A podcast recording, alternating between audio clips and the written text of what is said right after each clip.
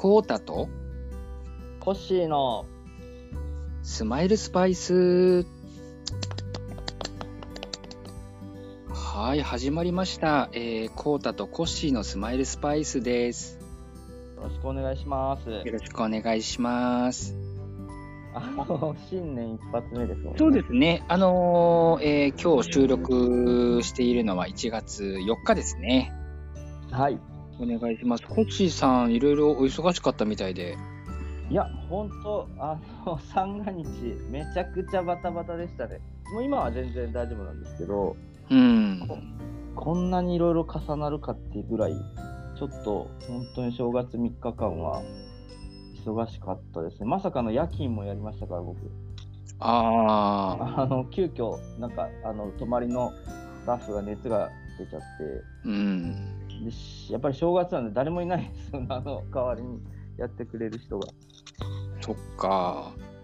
そうなんですよ。まあでも、もう今は全然大丈夫ですよ。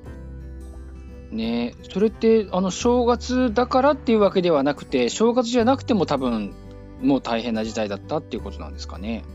あですけど、やっぱり、うんあのーその主治医の先生と連絡が取れなかったりするので、やっぱ、なのでもう救急車呼ぶしかないとか、うん、そうするともう行かないといけないので、そこに一緒に。っそうですね。ていうのが、あのー、2回ぐらい、なぜか正月2件ぐらいあって、そんなことあんまないんですけど、うん、なので、ちょっとバタバタでしたね、本当に。3日間は。なんかこうよりによってっていうところがやっぱり重なりますよね。そうですね。やっぱ、そう、めったに起こらないことが、めったにお、あの、そうそう、あの、あまり対応できない日とかに起きちゃうんですよね、なぜか。ううん。ん、まあまあ、でも、ねあの、なんとかなったので、大丈夫でしたけど、コタさんどうでした？あの、年末年始。そうですね。僕も急に年末からあの鳥の世話をすることになってね。な、なんでですか？本当急ですね。あのまあ、それこそその同じような話なんですけど、あのまあえー一緒に働いてるあのおじいちゃんがはい。救急車で運ばれてえ、はい。入院したのでそのあ赤星インコ6はいるんですけどはいはい。その面倒を見ることに僕がなったんですねとりあえず。なんと、6話も1話かと思ってました。6はいるんですよ元気なのが。えー、大変ですね、結構。じゃあ。そうですね。まあそういうこともあったり、それこそね、それこそ同じ日にもう一人のね、中国の留学生が交通事故にあって、1日で救急車2台呼んだとかね。いやいやいや、すごいですね。なかなか、コータさんもハードな年末年始を。なんかね、そそういうのって、こう、毎回年末重なるんですよ。ああ、わかりますね。でも、そうですよね。そういう時に限ってってねね。前の年で言うとコロナしかりですけども、うん。うん、それでシフトが回らなくなっちゃったりとか、ああ、そうですよねう。ん、まあ、本当にでも、あんな大地震が来るとは誰も想像してなかったと思いますね。いやー、だって、しかも1月1日っていうのはちょっと無慈悲が過ぎるなっていうのは思いますね。うーん、本当に。まあ、僕の住む愛知県も、まあ、そこそこ揺れましたけど、ただうん、震度的にはそんなに大きくはなかったんですが、それでも、やっぱ入居者の方々は、部屋から出てきて、なんだなんだなんだみたいな、結構、あのざわざわしてましたね。やっぱり不安で。そうですね。なんかこう、なんかこう正月ムードではもうないですもんね、なんかね。うーん、まあ、あのーできることをちょっとやっていこうとは思いますけど、本当に、あの一刻も早く復興、復旧してほしいですね。いやー、本当ですね。あの、でも、なるべくね、もう本当、こういうこと起こんないでほしいですね、本当ね。うーん、本当に、本当にそう思います。うん。えっと、まあ、今日、あのーまあ、コッシーさんとこうお話しさせてもらうということで、はい。まあ、コッシーさんの過去の記事を読ませてもらったときに、コッシーさん、あの、将棋クラブに子供の頃はい通われていたことがあるっていう記事を読んで、はい。えーまあ、僕も個人的に将棋はあの好きで、えー、と昔いくつか将棋の記事も書いたことがあるんですけれども、はい。失礼しましあありがとうございます。で、まあ、将棋ということでもう一番こう、なんていうのかな、もう誰もが知っている藤井聡太八冠のた。はい。ことについてちょっと、まあ、おしゃべりしたいなとなるほど。はい。思いました。わかりました。まあ、あの、あ需要需要があるかどうかわかんないですけど。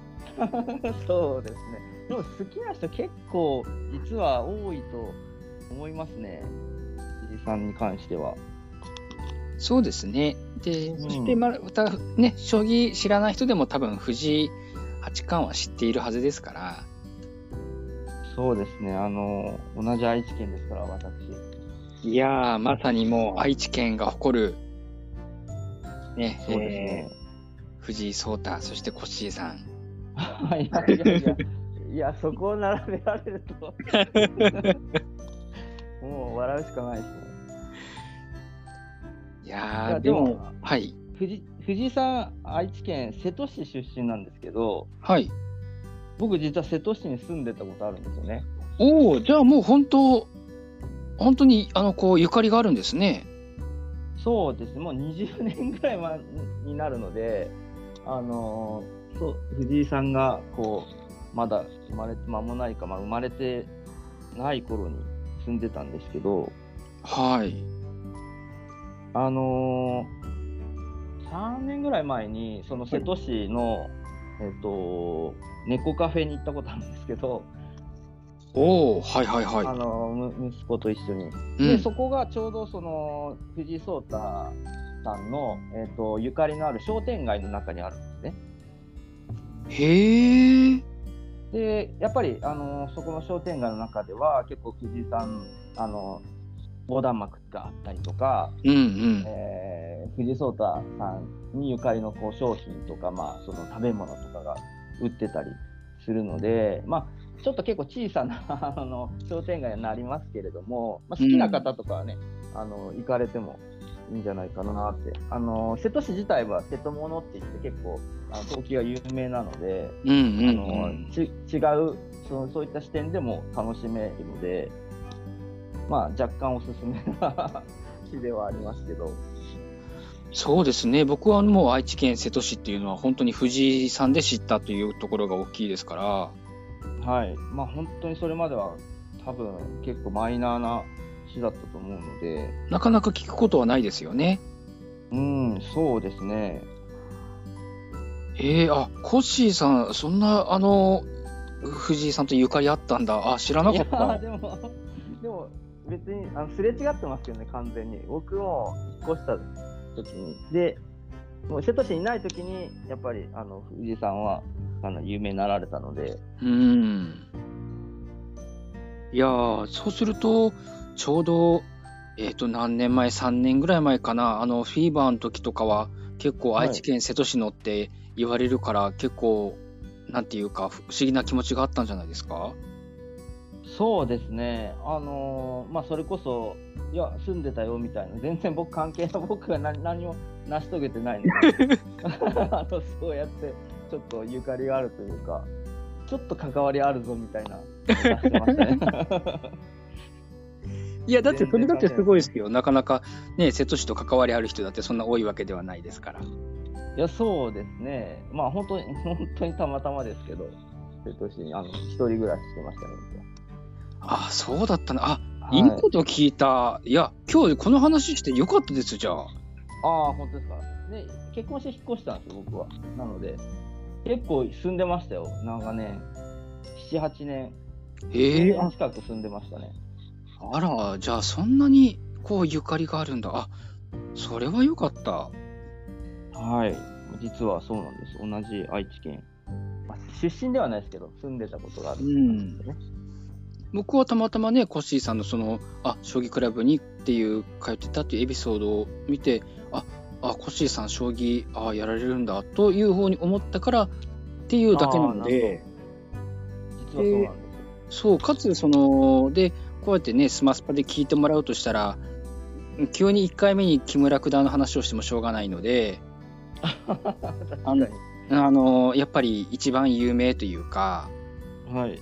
うん、そうですね、その藤井聡太さんの話をしたいと思ってて、うんで、やっぱりこう、特にあのね、3年ぐらい前のフィーバーの時とかも、すごくこうメディアで取り上げられてましたけど、うん。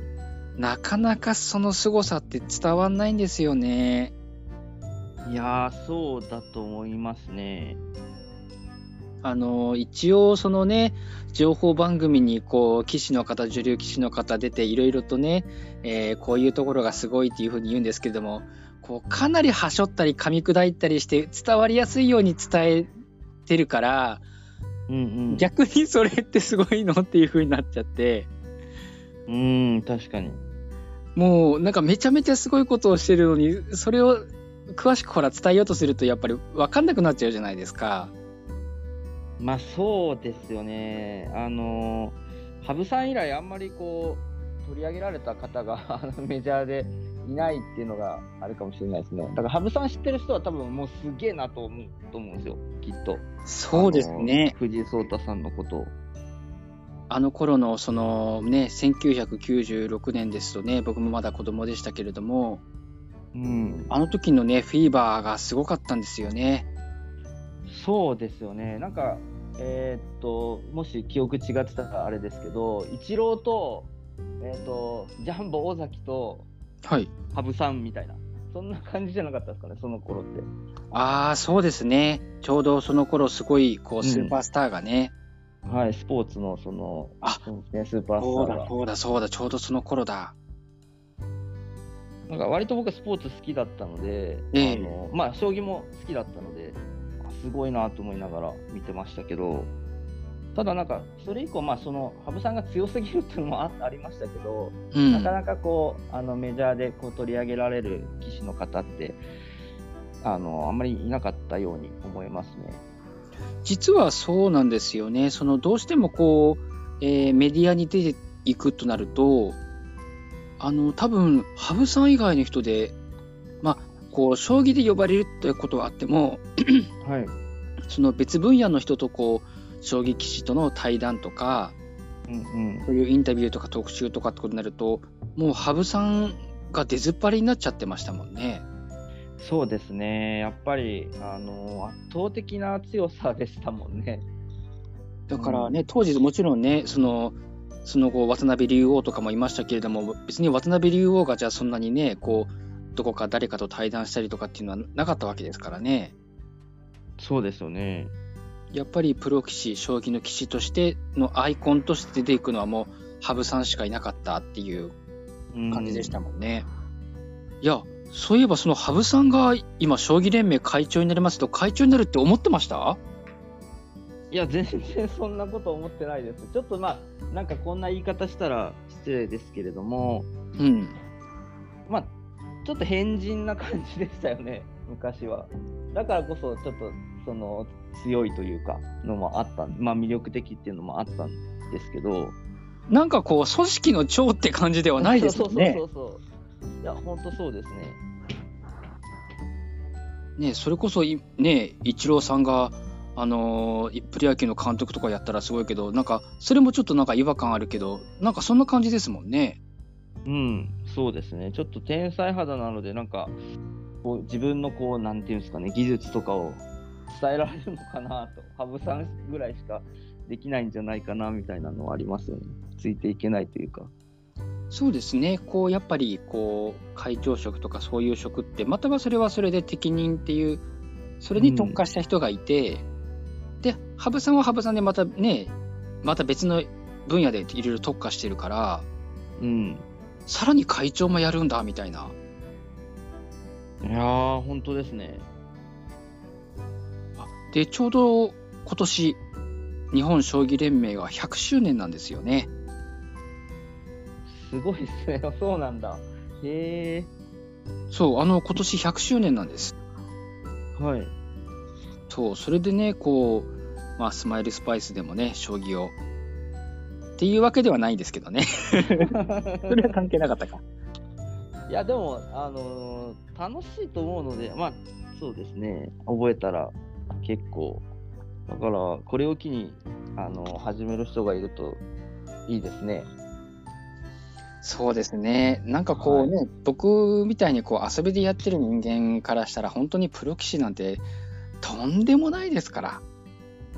ああ、そうですよね。まあ、そんなに僕も知識があるわけじゃないですけど、うん。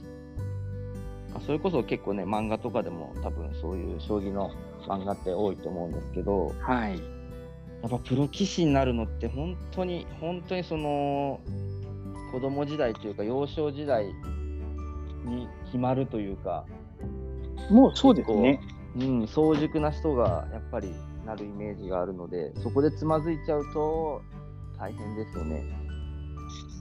ねえやっぱりこう特に、えー藤井さんの話をするともう5歳の頃からね将棋を始めてそしてもうすぐにおじいちゃんがあの、うん相手にならなくなっちゃってっていうことでいやー、天才っすね、それは。でそうでそのね研修会に入ってでまだ要は5歳だから読み書きもできないのにはい。将棋の本をその符号だけで読破してええでもちろんそのまあ将棋もそうだけど詰将棋がすごい有名であ,、はい。のーその詰将棋選手権ってこうトッププロの棋士も、あのー参加する、えー詰将棋の選手権があるんですけど大会があるんですけどはいはい。それで小学校6年生で優勝したんですよね。ええあのもう年齢制限とかなしでってことですよね、オールジャンル普通に普通のトッププロが出る大会でもちろん、まあ、一般の人も出ますけれどもはい。小学生が優勝したっていうでそこで結構ニュースになったんですよもう10年ぐらい前なんですけどそれはすごいですね。でもうねその頃からもうこれはもう将来とんでもないことになるっていうのはもうみんな将棋界の人はみんな分かってうん。で確か中学校2年生ぐらいの時にそのまあ詰将棋選手権で5問あるんですけどもはい。こうトッププロが1問目を解いてる最中になんか席をた1回抜け出したんですよあの藤井さんが退出してはい。であなんだろうトイレかなと思ったらそのまま戻ってこなくてはい。実はもう全部解き終わってたっていうええ すごい。圧倒的ですね、じゃあ。そうなんかもう圧倒的すぎるぐらい圧倒的でプロに入ってもこうそれこそね29圧倒的連勝ですもんっていうねすごすぎるな。すごすぎて伝わらないんじゃないですかね、やっぱ。あの、そのすごさが。そうなかなかねこう例えば盤面でそれを表現してこういう手を指したって言ってもそれってすんごい深い読みがあってじゃないですか。ああ確かに。それこれこれこうでこうでこうだからこうこうでこうこうしたんだよって言われても多分僕だってついていけるかどうか分かんないですもん。うん。でそこからねこうタイトルを獲得していってもう全部史上最年少なんですやることなすこと全部。ですよね。すごいなぁとうとう、まあ、八冠、えっ、とね、羽生さんの時はタイトルが7つしかなかったですけど、新たにね、増えて八冠で、えーうん八冠全冠初めての制覇ということでね。八冠ってもう全部ですもんね。すげえ。本当に。すね。で、これがまた一時のものではなくて、多分これ、タイトルを藤井さんから一つでも奪える人、いないんじゃないかな。しかも年齢もまだ、ね21歳とかでしたっけ？そうそうそう。なんならこれから強くなるんですよ。そう多分そうそうっすよね。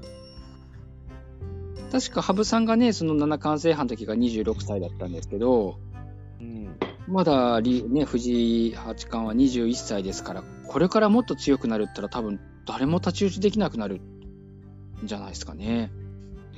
まあ、ね、希望があるとすればもっと若い世代っていうことになりますけれども、ああ、確かに。ね、この間、竜王戦戦った、えー伊藤匠七段が、一応、あの、同い年で、まあ、誕生日は藤井八冠の方がちょっと先なので、まあ、ちょっとだけ年下ってことにはなるんですけど、うんうん。そうですね。あの、今度、えー王位戦かなでも挑戦者にもなりましたし、やっぱ同じ世代、もしくはもっと若い世代が今度出てくる形になるんですかね。うーん、すごいですね、でも。まあ、将棋だとやっぱり結構その年齢関係ないと言ったらあれですけれども、あの、若い世代の方方が、まあ、強い場合もあるので、まあ、あの、やっぱ伸びしろがありますからね、その、人それぞれ、えー強さは違っても、その、一個人のピークで言うと絶対若い時の方が強くなりますからね。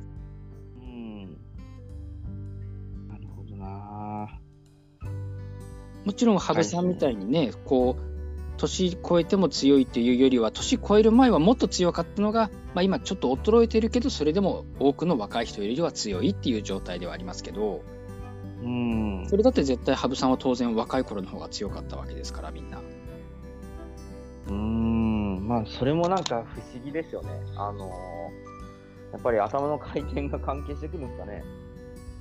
そうでしょうね。あと体力とかもね、ああ、体力か、なるほどな。だって、ずっと座って、しかもなんかものすごい思考回路をここ巡らせて考え続けるじゃないですか。うん。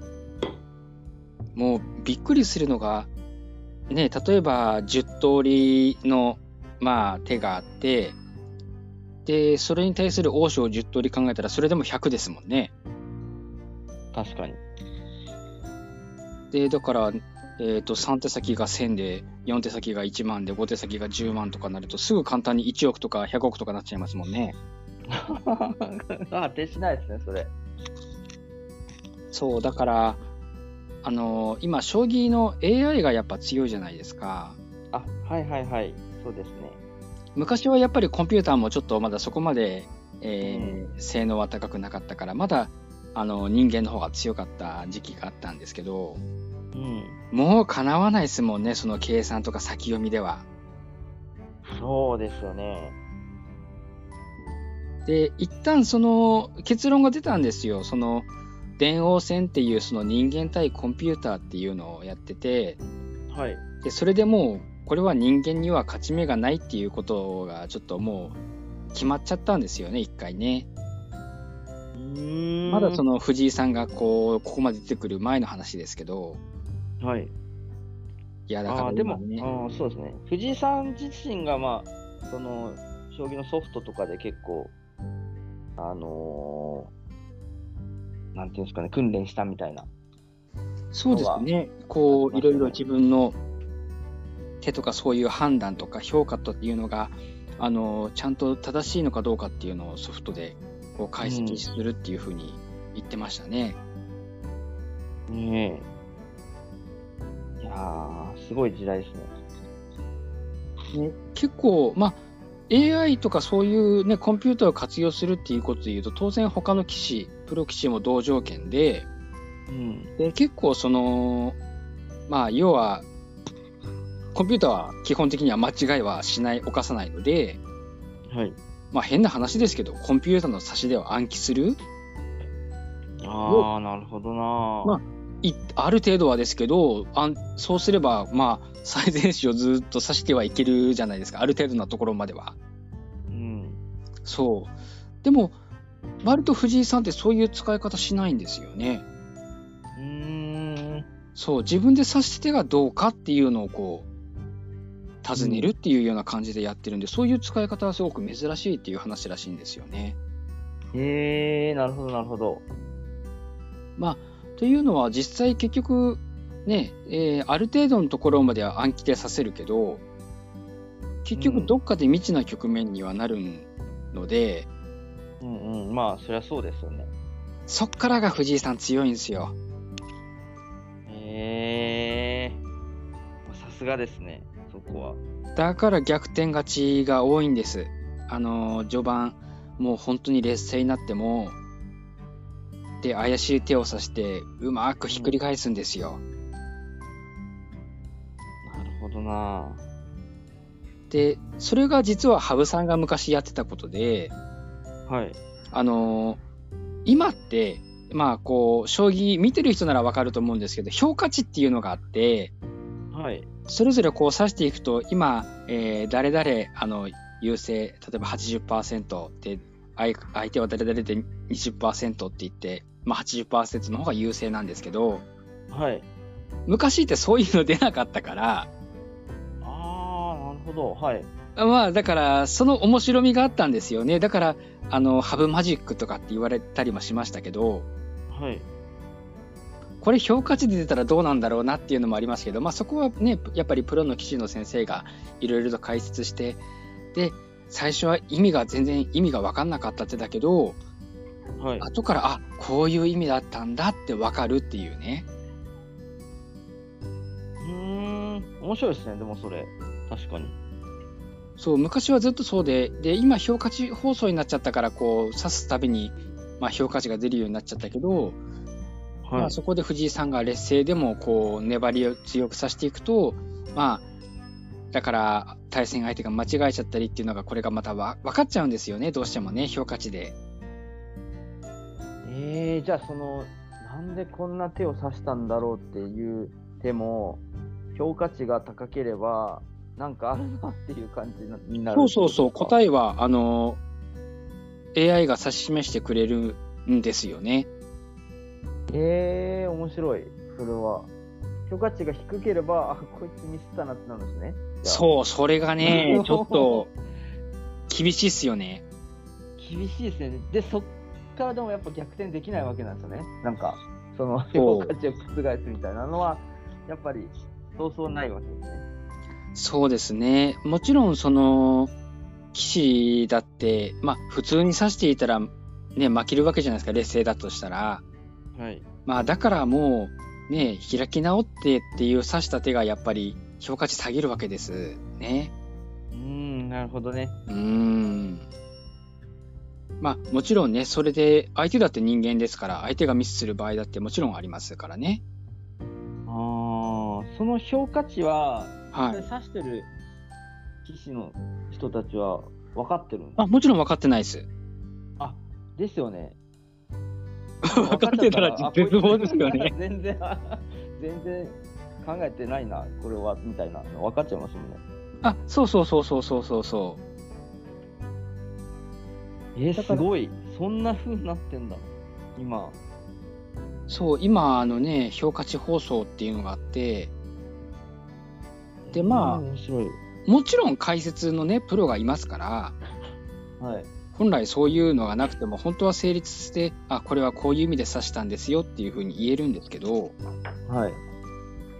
ただ藤井さんの場合なんでこの手を指したんだっていうのがやっぱり解説の人も分かんない状態があるんですよ、びっくりするような手を指すことが。はい。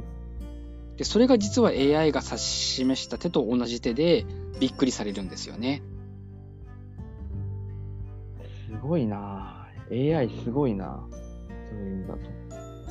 そうですね。あの、まあ、AI も昔はやっぱり弱点があったというか、まあ、そもそもね、CPU の関係で、あの、読むにも限界があるんで、ああ、はいはい。それこそいった、まあ、何億、何億ぐらいまでは読めますけれども、もっと先になるとやっぱ時間もかかっちゃうので、ああ、そうですね。で、結構将棋って、あのーまあ、このまま3手読むんだったらこれの方が最善だけど、そこからずっと読ませてたら、あ、やっぱこっちの方が最善だった、あ、やっぱこっちの方が最善だったって、後からコロコロコロコロ変わるんですよ。うん、うん、うん、うん。ってことは、あのー開始で数秒でパッて出た手が、もしかしたらそれ最善だって出てるけど最善じゃない場合があるんで、はい。そこを人間がつくつける可能性はあるんですよね。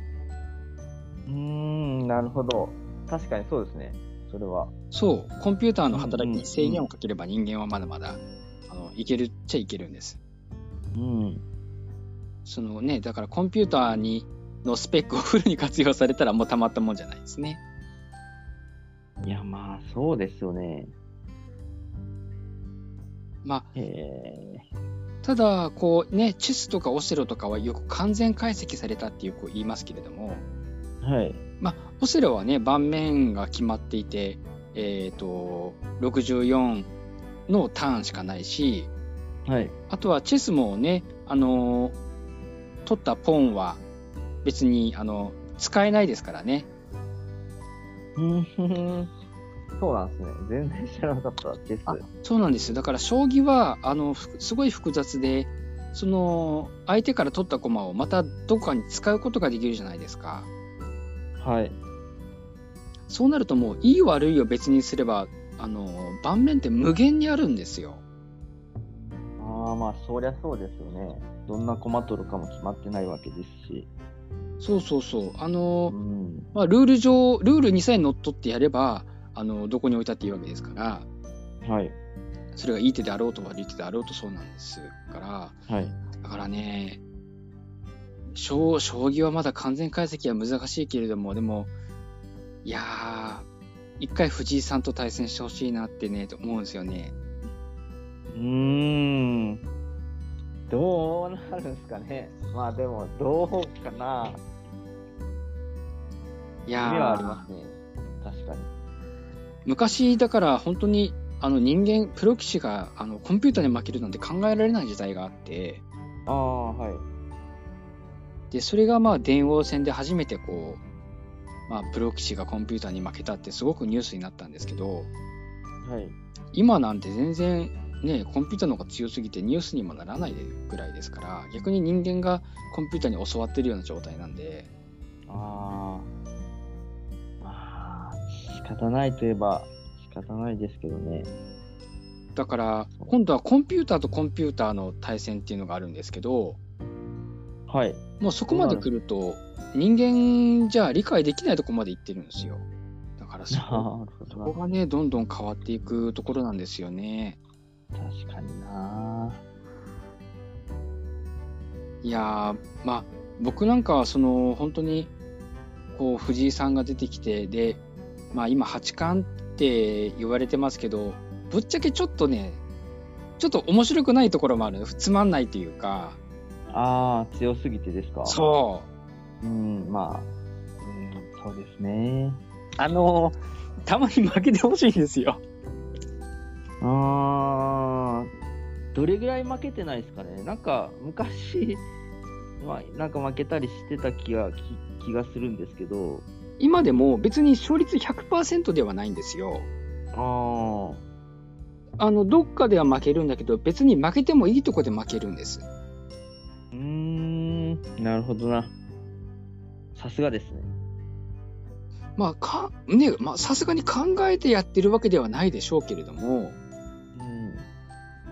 例えばベスト4まで入れば1回負けていいところだとちゃんと1回負けてそこで優勝したりとかあー、ベスト8だと1回も負けられないけどそこはちゃんと負けずに進むとかなるほどな。なんか、でも、その、めちゃくちゃ悔しそうですもんね、負けるとき。あの、あんまりこう認めないみたいな。そうまあねあのー今でこそもう大人になってあのーね、えー爽やかになりましたけれども昔本当に子供の頃は本当に泣いて泣いて盤面から離れな離れないってことがあったみたいですからね。うん。めちゃくちゃ悔しそうな感じありましたもんね。もしかしたらそういう負けん気が、ね、負けたくないからもう考えて考えて考えて考えて、で、すね、普通人間どっかで諦めそうなところを諦めずに、もうあまあ負けたくない負けたくないで考えて考えて考えてっていうのが、もしかしたら強くなった要因かもしれないですね。うん。その辺の負けず嫌いというか、が、普通の人よりもはるかにこう強いのかもしれないですね。そうですね。あと、藤井さんのすごいところって、はい。メディアでの受け答えがすごいんですよ。へえもう14歳でプロデビューしてから、ー。はい。本当に何を言われても謙虚で、ああ、確かに。はい。なんか、もっと調子に乗っても良さそうなもんなのに、まだ若いんだから、うん。全くそれがないのが不思議でしょうがなくて。ああ、でも、なんか、やっぱり、そういう、何十年かに一度のスーパースターって、そういうところがあるんじゃないですかね。大谷翔平とかもやっぱりあ謙虚ですもんね。そうだうん。絶対変なこと言わないですもんね。言わないし、そういうスキャンダルもないですから。ない、そういえば。うん。えーすごい。よくよく考えたらそうだ。そうですね。だから本当にその競技に集中してるんでしょうね。それに逸脱することはもう一切やらないみたいな感じじゃないですかね、きっと。そうですね。スストイックすぎるけど、でも、天才ってそういうもんなんですかね。じゃないですかね、多分。ねえ、やっぱりどっかで、ねえ、なんていうか、あー自分の中でラインを引いてしまいますから、普通限界があるし、しんどいし、うん。うん。しんどい思いしたくないから、まあ、このぐらいでいっかって妥協をやっぱするもんですけど、うん、そうですね。やっぱうん突き抜ける人たちは違うんでしょうね、その辺が。ねえ、そこがね、信じられない。いやー、多分理解できないんでしょうね、僕たちじゃ、きっと。何せだって、ね、他のプロ棋士ってみんなすごい人じゃないですか、将棋に関して。ねああ、まあ、そうですね。エリート中のエリートですよ。プロになる人。そう。その人たちが叶わないんですから、うーん、どんなレベルなんですかね。ねうだからね、そういう意味で、今八冠ですけれども、これ、は8つタイトルあるあるから八冠なだけで。これ10個あったら10冠、12個あったら12冠なんでしょっていう思うんですよね。うん。多分。そう、全部と、あればあるだけだって全部、あの、取っちゃうに決まってるんですよ、もう今の状態だと。うん。で、かつ今8個がある、タイトルありますけど、それが7冠になったり6冠になったりっていうのはだいぶ先の話なんじゃなんじゃないかなと思うんですよね。負けるイメージないですもんね、やっぱり、全く。そう、特に番勝負だと一発入れればいいわけじゃなくて、うん。例えば7番勝負で4勝した方が先に勝ちだと、ああ、確一かに。つ二つ負けても、そこから盛り返してきますからね。うん。まあ、あの、最後その七冠で八冠に挑戦した時の王座戦が、ちょっと惜しかったというか、その、永瀬王座はが、やっぱり、永瀬王座も強いですから、はい。本当に終盤までは永瀬王座のペースで進んでたのが、最後逆転されてっていうのがね、多かったんですよ。うーん。それがなければ、永瀬王座が防衛して、はい。で、あ、やっぱり八冠って難しいんだってなってたと思うんですよね。うん、難しいんですけどね、でも。実際は。あの、なそれで言うと実は、羽生さんがそうだったんです。へえあー、そうね。そう、まず六冠制覇して、うん。でもうね、な七冠は時間の問題と言われていたんですけれども、はい。谷川王将が。を下して、で、これで、あ、もう、あ、七冠って難しいんだってみんななったんですよ、一回。うんうん。七冠、また、あー挑戦するためには、今持ってる6つのタイトルを全部防衛しなくちゃいけなくて、ああ、はいはいはい。それぞれこう挑戦者がこう勝ち残った上がってくるのを全部任して、で、んうんもう一回王将リーグで自分がトップに立って、もう一回王将挑戦して、それをやっつけないと、七冠にならないんですよ。いやー、大変ですね、それもう。果てしないな。だからもうその当時、羽生さんほぼ全部勝ってたぐらいなんですよね。うん。いやー、で、ね、ちょうど、その、まあ最後、羽生さんが七冠に最初に挑戦した王将戦っていうのが、はい。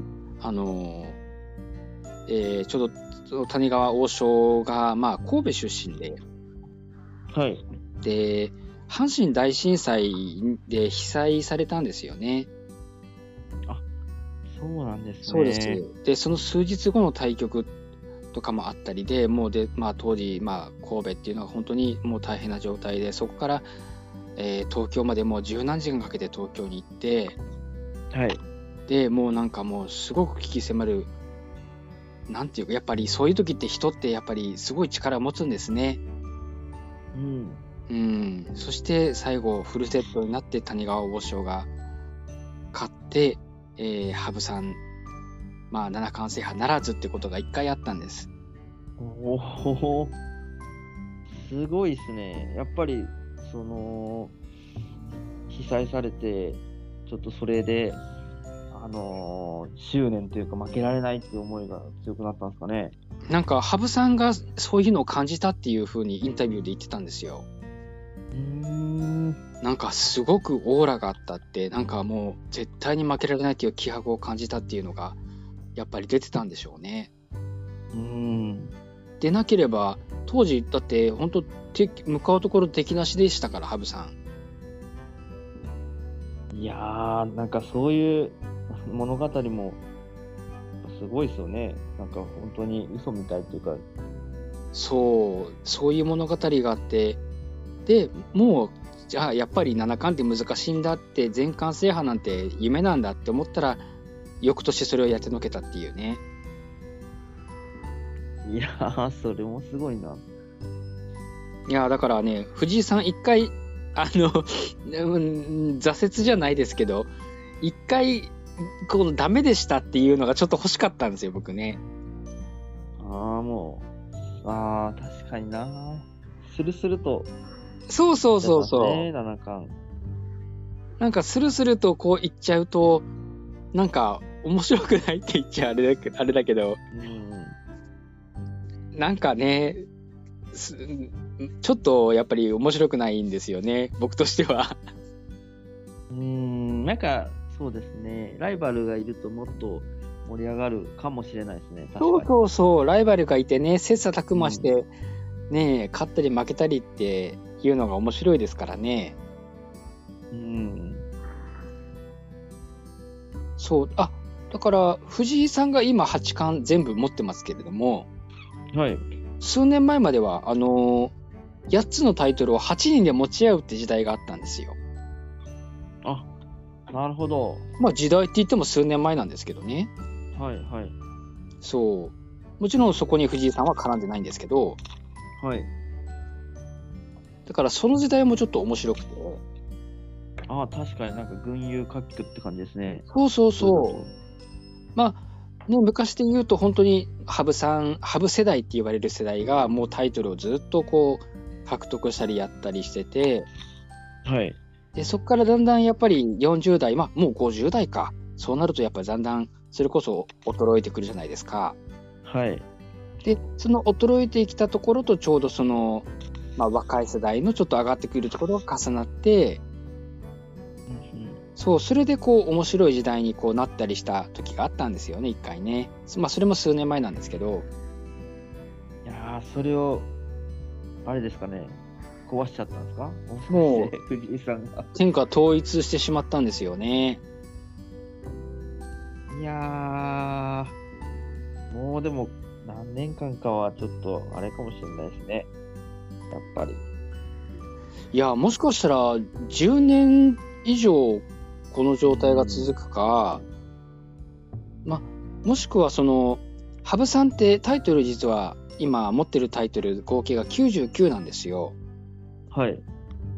藤井さん100いくんじゃないかなっていうね。あー、そうですよね。もちろん当時よりタイトルも多いし、若いし、敵もいないし、確かに。結構羽生さんの時って、あの、ライバルがいいっぱいいたんですよね。うん。こう、森内さんとかね、それこそ藤井って言うと、あの、藤井聡太が有名だけれども、あのね、藤井武九段っていう、藤井システムっていうね、うーん。本当編み出した、その、そっちの藤井さんも有名なんですよ。なるほど。すとかそう、佐藤さん、丸山さん、合田さんって、なんかみんなこう、羽生さんの同じ世代で一緒に強くなっていた世代っていうのがあって、はい。で、しばらく若い人もだんだん、こう、その羽生世代にはかなわなかったんだけど、まあさっき言ったように、年齢とともにだんだんやっぱり、ちょっとずつやっぱり、その、個人のピークが下がっていくと、まあ、だんだんこう、他の人が追いつくようになっていたっていう時代があったんですね。うん。まあそう考えると今度、藤井さんって自分がももっともっと強くなるから、で衰えるっていうと、だから20年先とかになるのかな？もっとか。うん、うん30年先とかになるから、うん。そうなるとタイトルあー100どころじゃなくて200ぐらい取ってる可能性があるんですよね。計算上。このまま奪われなかったら。確かに。1年で8個ってことですか？1年で8個ですから。30年だと240個 増えますね。どうなんですかねまた、そういう藤井聡太のような人が現れるんですかね、そうすると。いや、現れると思いますよ、やっぱり。あのー先人たちの、こう、やっぱ、経験や知恵を肉として、優秀な人たちやっぱ生まれてきますから、絶対、それは。ねえ、うん。なので、ね、あの、プロ野球だって、やっぱ一郎、もう一郎のぐらいの人は出てこんだろうって言われてましたけど、はるかに超えちゃいましたからね。ねえ、とんでもないのが出てきましたからね。とんでもないですよね、本当に。ホームランを取ってますからね。信じられんですね、いやメジャーで。そうですよ。だって、ピッチャーがホームラン王ですよ。いや、まあ、そうですね、それもすごいですけど、日本人がホームランを取るなんて、あ、そっか、日本人なのか。日本人ですよ。そっか、そう そうだ、そうだ、そうだ。まあなんか、そこ抜けてましたがすごいですけど、そうか。本当にね、あの、だって松井秀喜だって、30本ぐらいしか打ってないんじゃないですか、もうちょっとか。それでもすごいですけどね。いや、それでもめちゃくちゃすごい、めちゃくちゃすごいんですけど、それをね、もう、はるかに超えて、ホームランを取って、しかも、ピッチャーでも勝ってるみたいな。そうですね。そうだ、そうだ。なんか、まあ、例えばその大谷翔平が、まあね、例えばアメリカ人だったとしてもとんでもない話だと思いますけどね。とんでもないですね。えーって、ピッチャーやって、えー、44本ホームラン打つのって、とんでもないのがメジャーリーグにいるんだっていう話になりますけど、それがまた日本人だってなると、また一つ乗っかりますもんね。うん。本当ですよ。だからやっぱ、生まれるんですよ。あの、いずれは。いずれは出てくるのか。ないですかね。どんなスポーツでもやっぱり、うん、超えてきてますからね、きっと。今までの人たちを。そうですね。またね、今度それが藤井さんの全盛期に出てくるか、もうちょっと後になって出てくるかっていうところがあって、そう、だからね、えー去年、おととしかな、あの、王将戦で、ね、羽生さんと藤井さんのスーパースター、ね、えー新旧スーパースター対決がありましたけれども、はい。やっぱそれがなかなか見られる機会っていうのはなかなかないですからね。うん、そうですね。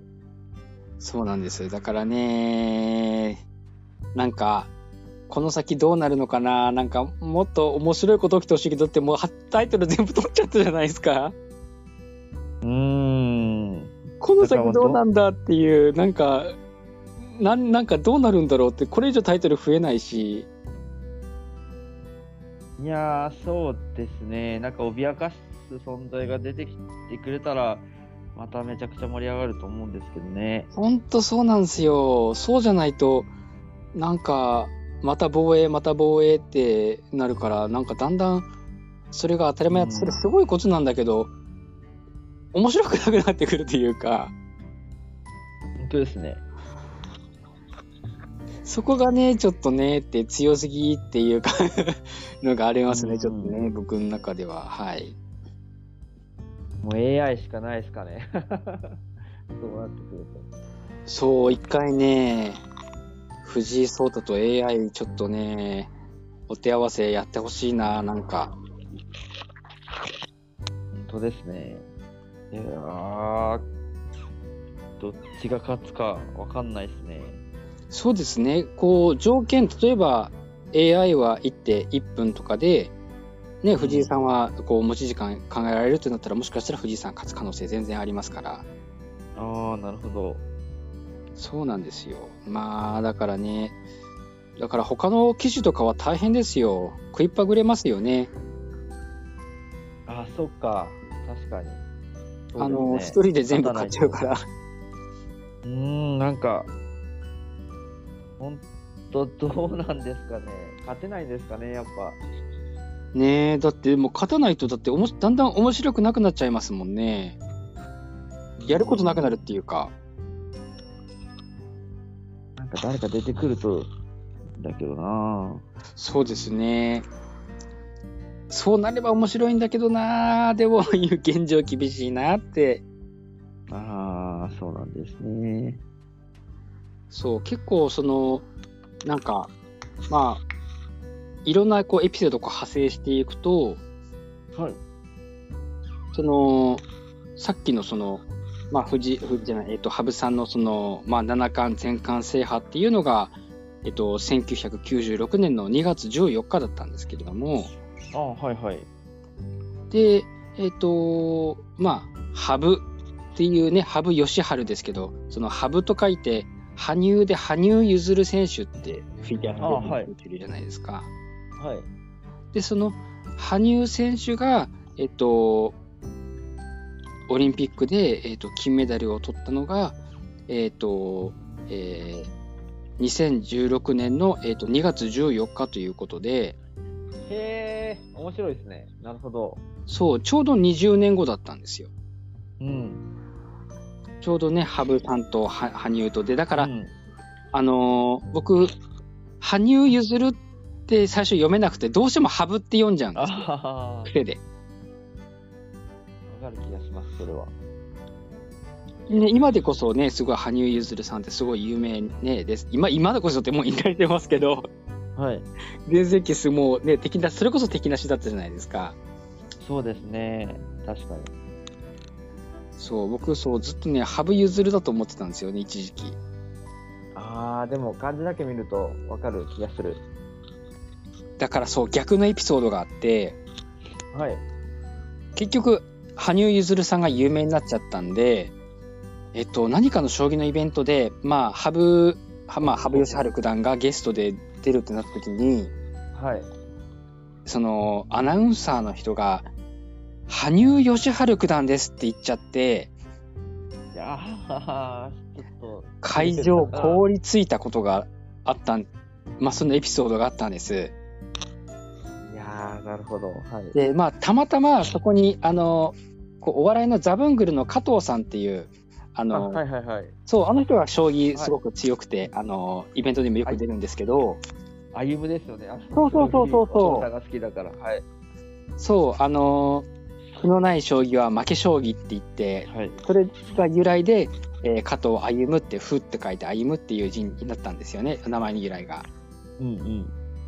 で、やっぱりザブングルの加藤さんはやっぱりお笑いですから、ちょうどね、だからたまたまいてくれたから、何言ってんすか、レジェンドっすよって、そこでうまく和んだんですけど、そうでなければもう、場が凍りついてるところだったと思いますね。本当ですね。そこ間違えるかって感じですね。いや、知らない人は多分、だからもう、それこそのハブフィーバーはもう随分ね、30年も前の話だから、と。あで、でかつ、その羽生結弦さんが有名じゃないですか。あ。まあ、そうですけど。で、っていう実際だから感じですね羽生、羽生善治さん、九段って言ってしまって、すごいもう凍りついたっていうことがあったんですよ、実際にね。うーん。それは凍りつくな。だって、将棋界のレジェンドですからね。うん。レジェンド中のレジェンドですよ。そう。一番のレジェンドですから、羽生さんは。うん。そこを間違えるなんて。いや本当に、それ、なんかの YouTube にも確かあったと思いますね。あ、そうなんですね。なるほど。僕たまたまそのね、イベントのそのライブ中継を見ていて、はい。僕も肝が冷えましたもん。わかる気がするな。そこ間違えるかっていう。うん。ちょっと変な、変にドキドキしちゃいますよね。どんな顔してたんですか？いや、羽生さんは多分ニコニコしてるでしょうけども、周りが、周りはさすがにね、やっぱり、もう将棋界のもう一番偉い人と言っても過言じゃない人の名前をこう、まあね、間違えたら本当に、本当に凍りつきますけど、でもかといって、ね、ツッコミもできないし、だからそこでね、うまくこう、お笑い芸人の人が突っ込んでくれたっていうのが大きかったんですよ。うん。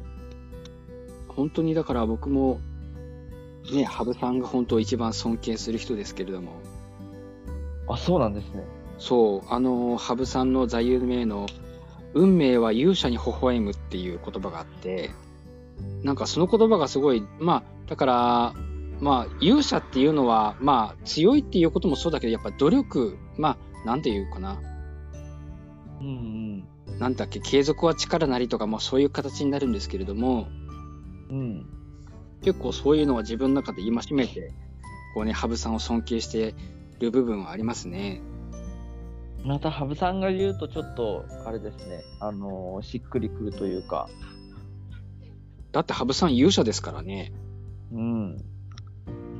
間違いないですよ。ねだから、まあね、羽生さんがちょうどその日本将棋連盟100周年の時にちょうど会長になってっていうのもなんかすごい巡り合わせですよね。うん。本当ですね。ねまあ多分羽生さん長くやると思うんですよね。なんかその下の世代だとなかなかあんまりいないんですよ、今のところ。そうなんですね。なんかどんどんこう若くなっていくというか、なんかはい。ぽっかり空く世代があるんです。羽生さんがの世代が強すぎて。ああ、なるほど。はい。その下の世代がちょっとなかなか勝てない時期があって、どんどんこう、押し返され、羽生世代に押し返されてたっていうのが何十年も続いたんで、うんうん。それこそ、ね、その羽生さんが20代の頃は、20代がの記事が一番強くて、羽生さんが30代の頃は30代の記事が一番強くて、羽生さんが40代の頃は40代の記事が一番強かった時代で、その頃、要はそのちょっと下下の世代はずっと、まあ、冷や飯を食べてきたわけなんですよね。ああ、そっかそっか。で、まあ、どうしてもそうやってそう連盟の会長となると実績がね、いるじゃないですか。うん、そりゃそうですね。物を言わないといけないですから。そう、その実績ある人がなかなかいないくてっていうところなんですよね、今のところね。じゃあ次は藤井聡太さんかもしれないですね。もしかすると。ねまあ、ただ、藤井さんずーっと現役続けそうなんですよ。めちゃめちゃつずっともう60ぐらいになっても強そうじゃないですか。本当ですね。それこそ変な話、今言ったような話になりますけど、40代の人がね、もしくは20代の人が全然太刀打ちできなくて、そうすると藤井さんの実績が積み重なっていくから、実績ある人がいなくなっちゃうみたいなね。本当ですね。これからだって確かにそれはそうなるんじゃないですか？タイトル全部独占したらだってこれからタイトルホルダーが藤井さんしかいなくなるんだから。それは恐ろしいことですね、結構。だからその下の世代とかが誰もタイトル取れなくて、要は世代ぽっかり空いてしまう。要は藤井さんが衰えた頃に出てきた世代がっていう、今みたいな形になっちゃうんじゃないですかね。確かにそうですね。ねえ。まあね、当時その群雄割拠の時代もありましたしね、それこそまあ今、さっき渡辺,、ね、渡辺竜王の名前挙げましたけども、永世竜王を持っている渡辺竜王とかかなっていう感じはしますけどね。うん。そうですね。まあやっぱ、藤井聡太さん以外の人たちがもっと頑張らんとって感じですね。いやー、そうですねは。。はい大変だと思うんですけどね。かこう、でも、一矢報いる人が出てくるといいな。そう、盛り上がるでけどな。そう出てきてくれないと、ここから10年先、20年先、ずーっと、ずーっと藤井聡太の時代がってなると、うわーんって。いや、本当ですね。なんか、それこそ、将棋をやる人も減っちゃう気がしますね。なんか、それだけ圧倒的だと。そうですね。なんかう、ん一人だけ圧倒的だとね、ちょっと夢がなくなっちゃうというか、そうですね、他の競技にその才能がいっちゃうかもしれないっていう、あれもありますね、危惧も。そうですどうなんですかね、ね。でも今、将棋人気は。あるのかな、やっぱ。あのーそれこそ、その藤井フィーバーの時すごかったじゃないですか。はい、すごかったですね。ね、お子さんに、まあ、それこそ上層教育として、将棋もそうだし、その、まあ、藤井少年が昔遊んでいた、あのー、キボロっていう、こう、はいキューブ、まあ、木の積み木みたいなものかな。それに、あこう、ボール、ボールじゃないや、ビー玉が通る穴が開いていて、うん。でそれはこうどこを通すかによっていろいろこのルートがわかる決まるんですけれども、うん、うん。でそれをいろいろ複雑にこう組み立てていくわけですね。うーん、はい。そんなの幼稚園とかでそんなことやるって思うけど めちゃめちゃ頭使うんですよ。確かになまあただそれで、えー要はそこまで頭が良くなるっていうか強くなるなったからこそ子供にそれをやらせて自分の子供も まあうん。ねええーやっぱり頭が良くなってほしいっていうのはあるでしょうね。あるでしょうね。確かに。あと、クモンとかですか？クモンやってなかったでしたっけ？クモン、あの、羽生さんがクモンのね、はい。やっていて、で、その、クモン式の CM にも羽生さんが出てましたよね。はいはいはい。羽生さん。はい。すごいなねえだから結構将棋ってそういう上層教育にもね、使えますし、うん。まあでも、本当頭使いますもんね。将棋って。あとはね、さ最初にコッシーさんがおっしゃったように、先を読むっていうのが結構うん実生活とかこう、仕事でも役立ったりしますよね。そうですね。僕、あの、まあ、僕ぐらいのレベルになっちゃいますけど、あの本当にそんな高いレベルじゃないですけど、いえ。あの、その将棋やってた時にサッカーもやってたんですね。はいはいはい。で将棋やってから確実にサッカー上手くなりましたから、僕。おあのーそれはどういうことですか？やっぱりサッカーも、その、なんか、まあ、身体能力も重要ですけど、はい。こう、その、試合の流れを読んだりとか、うん。あの予測をしてポジショニングを取ったりするわけなのでうん。割とねちょっと将棋とね似通ってるところがあると思うんですよね。へえ。ちょうどなんか10なんかばなんか似てないですかね？10対11でこうやる11確かにそうですね。はいちょうど将棋の駒をプレイヤーに例えると面白いですね。そうですね。なので割と本当にあの上手くなりましたねやってから将棋を。まあ確かに、あのーね、僕なんかサッカー素人ですから、サッカーで遊ぶってなると、みんなでとにかくボールだけ追いかけて ね、やりますけれども、そうじゃなくてちゃんとね、その、ポジションというか、フォーメーションをね、そうですね。だって考えたことないもん、フォーメーションなんて。ああ、なるほど。なんかこう、やっぱり、あの、指示出したりとかもそうですけど、うん。結構その、中学の時の先生とかは、はいえっと、自分でどういう練習をしたらいいのかを考えなさいっていう先生だったんですね。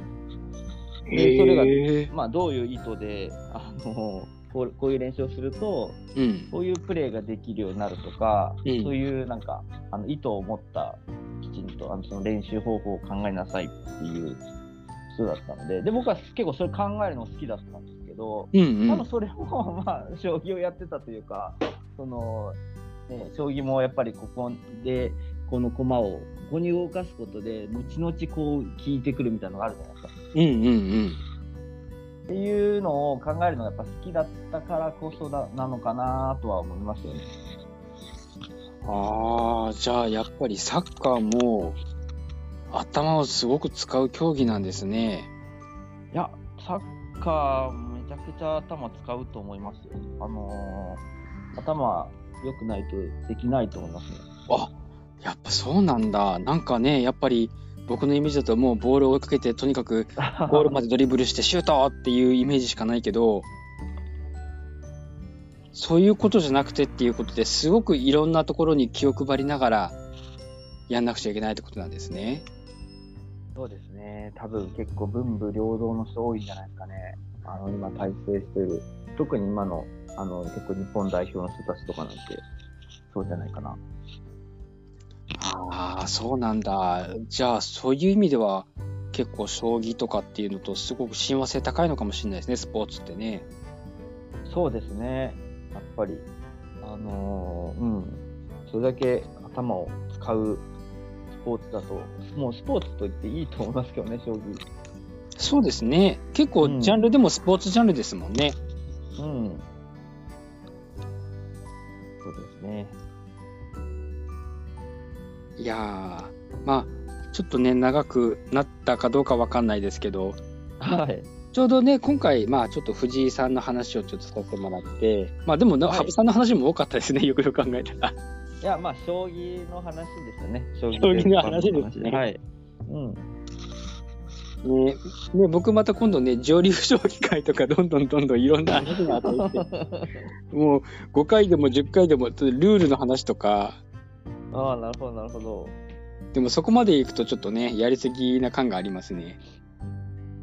いやー、そうですね。でも、聞きたい人は、少人数だけど残る人は残るかもしれないですね。興味のある人は。そう、僕、あの、自将棋とか入玉宣言法とかね、そういうの考えるのすごい好きなんですよ。えー、すごいですね。あと、いろんなこう、エピソードとか、はい。こう、例えば、この棋士がこの師匠に弟子入りしたエピソードとか、いろいろこう、あって、えそう、そういうのを読んだりするのがすごい好きだったんですよ。ー、なるほど。あと、将棋世界か。毎、毎、はい毎月の。はい。将棋世界も買ってましたね。いや、そんな好きだったんですね。なるほど。そうだ。そうなんだ。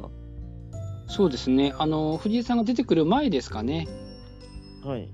藤井さんが出てきてからは、あの、毎回しょ、あの、表紙が藤井聡太になっちゃって、あの、あまあ、もう、面白いは面白いですけどね。はい。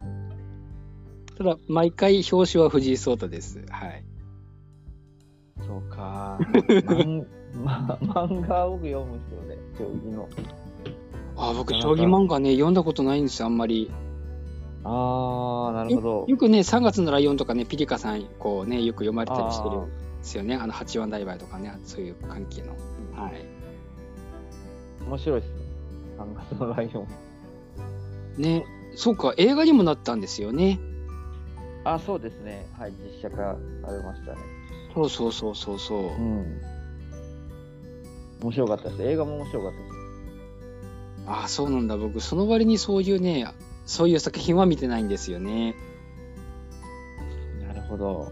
まあ、なんかこう、対局の、あのーその詳しいところまではやんないですからね、やっぱり。そうですね。で、うんあと、その、現実が漫画を超えちゃうっていうのがもう今問題になってますからね。